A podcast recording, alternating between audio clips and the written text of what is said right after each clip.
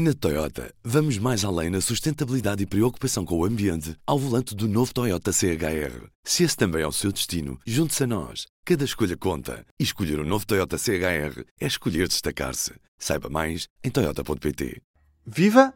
Não haverá eutanásia nesta legislatura. A poucos dias de dissolver a Assembleia da República, o presidente Marcelo Rebelo de Sousa vetou o diploma que tinha saído há poucas semanas do Parlamento fica na gaveta e depois das eleições o processo vai mesmo ter de começar de novo. Mas não é sobre isso que lhe falo hoje. Neste P24 vamos ouvir a entrevista da jornalista Filipe Almeida Mendes à Diretora-Geral de Saúde, Graça Freitas.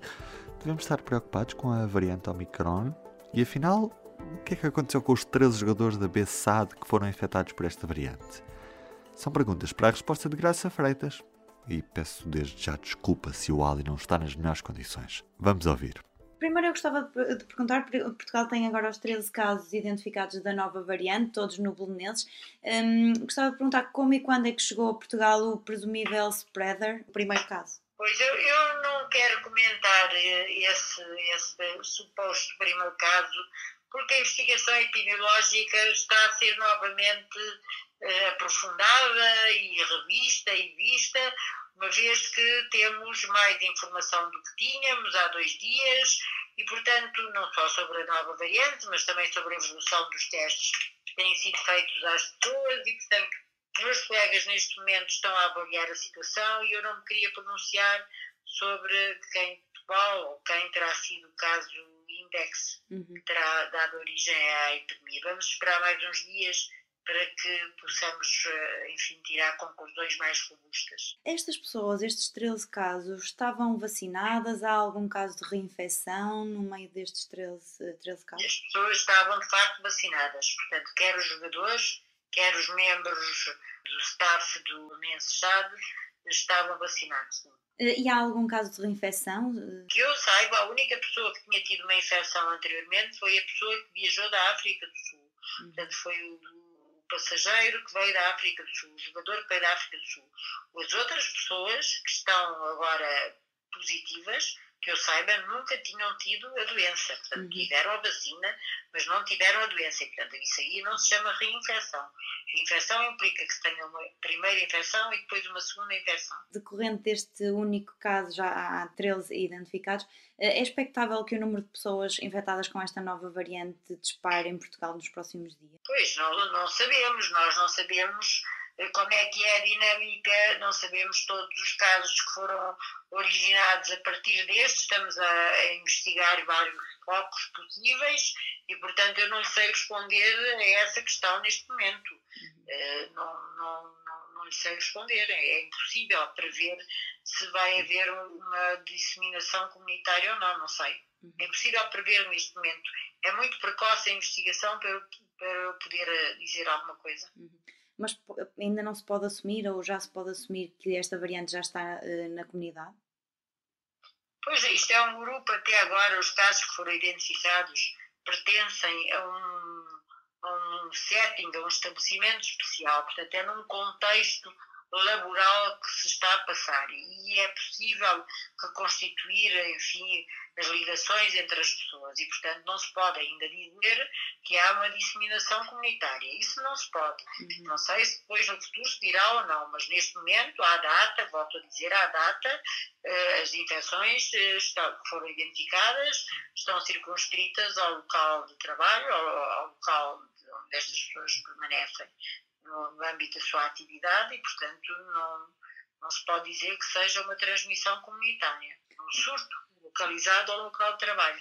E esta variante exige que se mude agora de estratégia e, e, como? A variante também não sabemos se exige que se mude de, de, estratégia. As medidas que estão a ser tomadas agora têm caráter temporário, são medidas de precaução, porque nós não sabemos muitas coisas sobre esta variante não sabemos ainda exatamente como é que ela se propaga, com que, com que velocidade, não sabemos a sua gravidade, não sabemos também se vai ter capacidade de escapar às vacinas ou não, portanto, há algumas incógnitas. Portanto, temporariamente, quando as incógnitas são maiores, nós eh, fazemos um reforço da uh, investigação epidemiológica e das medidas que tomamos, mas não quer dizer que sejam depois definitivas. Portanto, são medidas que são tomadas com caráter temporário até percebermos melhor como é que esta variante funciona. Uhum. E estas medidas agora consistem essencialmente numa maior testagem e num alargamento dos,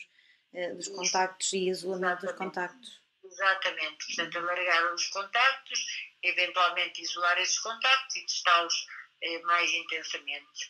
É uma medida, como digo, com caráter temporário, até se perceber melhor a dinâmica desta nova variante. Uhum. Temos capacidade para monitorizar a propagação desta, desta variante. Gostava também de perguntar se eh, atualmente a DGS se sente confortável com os meios que o INSA tem para fazer a, a sequenciação destas amostras.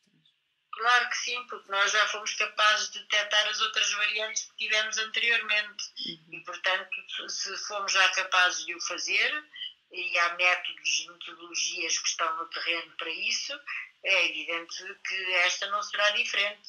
Nós já, recordo, detectamos outras variantes, a última das quais, como sabem, foi a que está agora predominante no nosso país, que é a Delta. Gostava também de perguntar como é que se autorizou este evento, tendo em conta que estes jogadores estiveram em contato com colegas e com a equipa técnica que participou posteriormente no jogo. Um, isto, por exemplo, tendo em conta que se têm vindo a fechar escolas, a isolar turmas com um único caso positivo, como é que se autoriza uh, a realização deste jogo? No caso dos, dos, jogos, no caso do desporto, nós, eh, primeiro, não é a Direção-Geral da Saúde, é a Autoridade de Saúde territorialmente competente. Mas neste caso particular dos eventos desportivos, não há eh, intervenção das autoridades de saúde no, no, encerramento, no adiamento, no que for da parte desportiva. As autoridades de saúde isolam casos eh, e eh, procedem eh, casos à identificação de contactos, isolam contactos. E depois as entidades desportivas é que verificam se há condições para haver jogos ou não. Portanto, não há aqui uma intervenção das autoridades de saúde no sentido de dizer se um jogo se realiza ou não se realiza.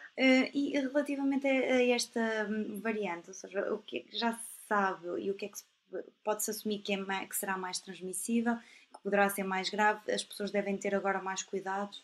Nós também não sabemos. Os cuidados devem estar sempre presentes. Portanto, nós estamos aqui a falar de uma variante que nós não sabemos se ela se está a disseminar no mundo porque é mais transmissível ou se está a disseminar porque as pessoas viajam e isto é um vírus respiratório. Pode haver aqui estes dois fenómenos: a mobilidade das populações e também uma capacidade da variante se transmitir.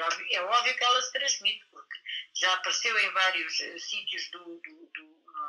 Agora, se é muito mais transmissível que a Delta, se é menos transmissível, se vai ser mais rápida na sua transmissão, mais eficaz, isso é muito cedo para nós dizermos. Eh, carece de outros estudos, carece de outras avaliações. Há redes de vigilância em todo o mundo que vêem estes fenómenos, como é que a variante se comporta depois de ter chegado a um novo sítio, a um novo espaço, a um novo, um novo país e, portanto, ainda, ainda resta saber muita coisa. É uma variante que está ainda em observação, é uma variante de preocupação, mas que está em observação, em estudo e em análise. Portanto, qualquer conclusão que se possa tirar nesta altura será prematura, isso é o que eu lhe posso dizer. Perguntar o que é que tem a dizer sobre a necessidade de vacinar os países mais pobres, porque isto tem-se vindo a falar muito desta, desta necessidade, mesmo para evitar um, o surgimento de novas variantes. Nós, Portugal tem doses de vacinas um, extra a mais. Uh, vamos mandá-las para outros países, nomeadamente dos PALOP, por exemplo. O que é que vamos fazer com estas doses e o que é que acha sobre a necessidade de vacinar os países mais pobres? Portugal tem feito muitas doações, felizmente, e sobretudo aos países de, de língua oficial portuguesa. Portanto, esse aspecto até são os dos países que mais têm colaborado, quer nestas doações diretamente a países, quer nos mecanismos europeus que existem para doações. Agora, o que é que eu julgo da vacinação? Que todos os países deviam ter as mesmas oportunidades de se vacinar e que deviam aproveitar essas oportunidades, porque a vacinação é, de facto, eh, neste momento, o, mecanismo mais potente que nós temos para minimizar os efeitos do vírus, sobretudo na doença grave, no internamento e na morte. Portanto, é o que, que, se desejaria era que todas as populações de todo o mundo, sem qualquer tipo de de diferenças estivessem eh, vacinadas ou pelo menos tivessem acesso a vacinas e se fossem eh, vacinando. Portanto, essa é, é, é, é a opinião, creio que unânime de todo o mundo. Portanto, o bem de uns é o bem de todos nós e ninguém está, ninguém está seguro enquanto todos não estivermos seguros. Portanto, a nossa segurança depende de todos.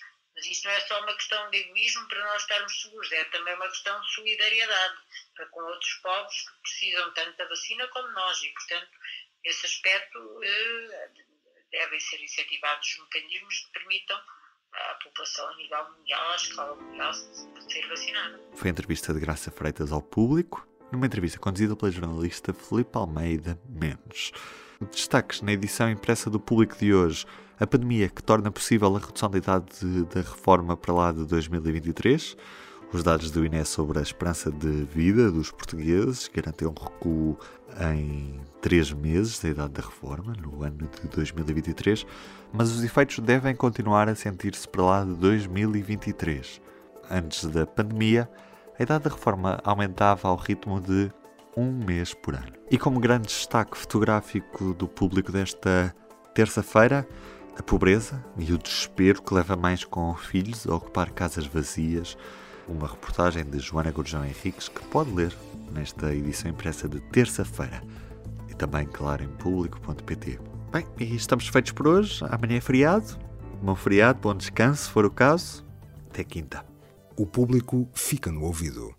Na Toyota, vamos mais além na sustentabilidade e preocupação com o ambiente ao volante do novo Toyota CHR. Se esse também é o seu destino, junte-se a nós. Cada escolha conta. E escolher o um novo Toyota CHR é escolher destacar-se. Saiba mais em Toyota.pt.